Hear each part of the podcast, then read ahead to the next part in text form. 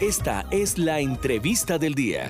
La entrevista del día, siendo las 6 de la mañana, 30 minutos. Establecemos en este momento comunicación con la señora coronel Doris Edith Manosalva Pinto. Ella es la directora de la Escuela de Suboficiales y Nivel Ejecutivo Gonzalo Jiménez de Quesada, porque Andrea y oyentes, el 14 de febrero de 1950, pues inició la historia de esta hermosa escuela de suboficiales y nivel ejecutivo Gonzalo Jiménez de Quesada. Son 72 años y qué bueno poder compartir con todos nuestros policías esta fiesta emotiva que tendrá pues un desarrollo bastante interesante. Señora Coronel, muy buenos días, bienvenida a Radio Policía. Muy buenos días para ustedes y para todos los oyentes de nuestra emisora de la Policía Nacional. Señora Coronel, son 72 años de historia de la suboficialidad a través de esta hermosa escuela que está ubicada exactamente en el municipio de Cibate. Eh, en los pormenores para el día de hoy de esta importante celebración y la contribución de nuestros hombres y mujeres policías, la importancia de tener estas escuelas de formación en el país. Bueno, pues realmente para, para mí es un orgullo estar en la segunda escuela más importante de la Policía Nacional, que es nuestra escuela Gonzalo Jiménez de Quesada.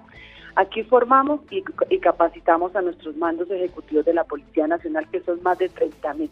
Más de 30 mil en este momento y nosotros como escuela tenemos un gran reto. Es una escuela que está dedicada a la capacitación, a la formación y a la actualización de nuestros mandos ejecutivos en la Policía Nacional. Definitivamente nosotros estamos comprometidos para, en este momento, el proceso más importante de la Policía Nacional, que es la transformación integral en la educación, para la profesionalización de nuestros policías que están en el ejercicio del mando. Coronel, hay varias cosas que hay que contarles a nuestros oyentes y es que esta escuela es el alma mater de la suboficialidad, es decir, de toda la base de la Policía Nacional de los colombianos. Los policías que usted se encuentra en la calle, los policías que atienden sus requerimientos en su mayoría.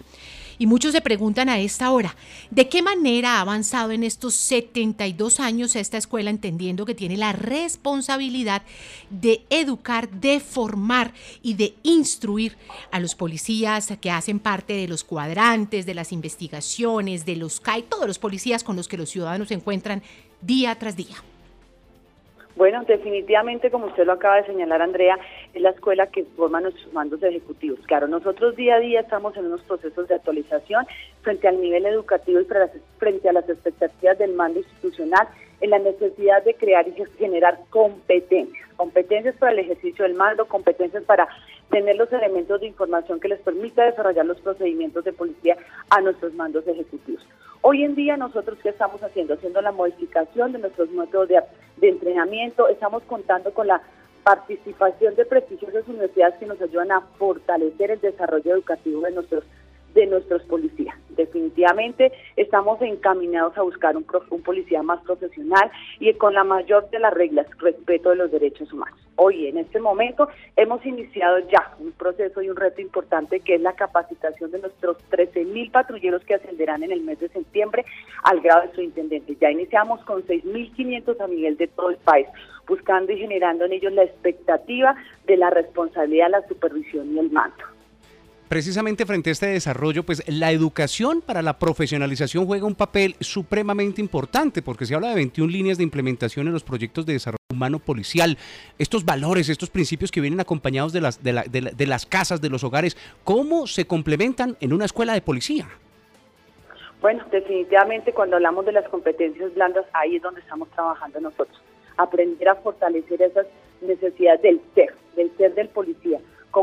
cómo aprender a no perder el sentido de, de, la familia, del hogar, del respeto, de los buenos principios que nos enseñaron en algún momento en casa.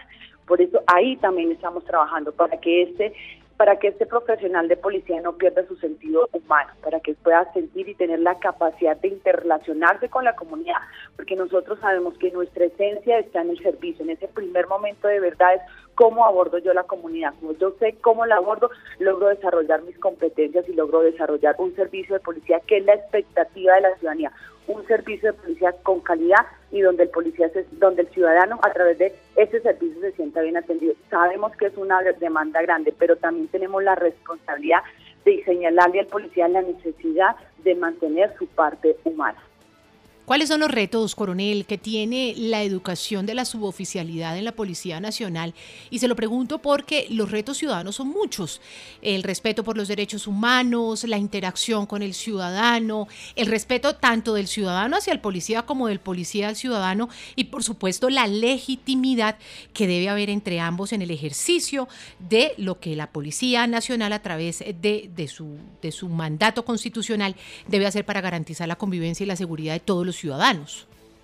Bueno, en definitiva, en este momento, de acuerdo a todo nuestro despliegue a través de 21 líneas, como la señalaban ustedes, estamos buscando, estamos enfocados en mejorar ese desempeño de los hombres y mujeres. ¿Cómo?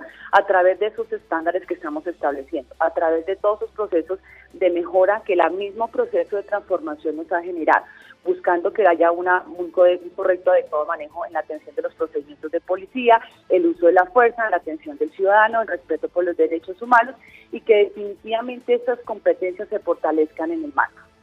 Precisamente, hoy se celebran 72 años. ¿Cómo la escuela va a llevar a cabo esta agenda? ¿Cómo se va a celebrar? ¿Y cómo se celebra en una escuela de formación un aniversario? Bueno, nosotros tenemos una agenda tanto en la parte formal de las ceremonias como tenemos nuestros eventos culturales. ¿Qué tenemos el día de hoy? Una misa, porque siempre hay que darle gracias a Dios por todos estos momentos que la institución nos brinda y la posibilidad de estar formando, capacitando a nuestros policías. Tendremos un homenaje póstumo muy importante para alguien que fue representativo y emblemático en nuestra policía, que fue nuestra sargento mayor Florelba Maldonado Cifuentes, la mejor conocida como la Mamá Flor. Hoy haremos un homenaje especial a ella, una persona representativa de, los, de la suboficialidad por muchos años en la Policía Nacional. También tendremos unas actividades de reconocimiento a través de la ceremonia de esas personas que participan, que son activas en el desarrollo y la formación de nuestros mandos en esta escuela. Y así desarrollaremos también eventos educativos, eventos culturales. Tendremos una semana con varias actividades que buscamos resaltar y destacar estos 72 años. Una celebración importante para la Policía Nacional de los Colombianos el día de hoy. Nos acompañó la señora coronel Doris Edith Manosalva Pinto, directora de la Escuela de Suboficiales y Nivel Ejecutivo Gonzalo Jiménez de Quesada. Señora coronel, muchas felicitaciones a usted, a todos los hombres y mujeres policías quienes van a desarrollar sus cursos de ascenso, quienes son protagonistas en la materia de seguridad y convivencia y muchos éxitos en la celebración. Muchísimas gracias a ustedes por darnos este espacio y que recuerden todos los mandos ejecutivos de la Policía Nacional que esta es su escuela que aquí están las puertas abiertas para que vengan, para que discuten y vivan además de su proceso académico lo bonito que es de esta escuela. Y bueno, solamente me resta decirles que nos, estamos en Twitter, en arroba escuela y en nuestra cuenta Llama. Y ahí estaremos atentos para recibir y para que nos sigan a través de todas estas redes sociales. Muchas gracias a ustedes y muy amables por tenernos en cuenta hoy en nuestro aniversario.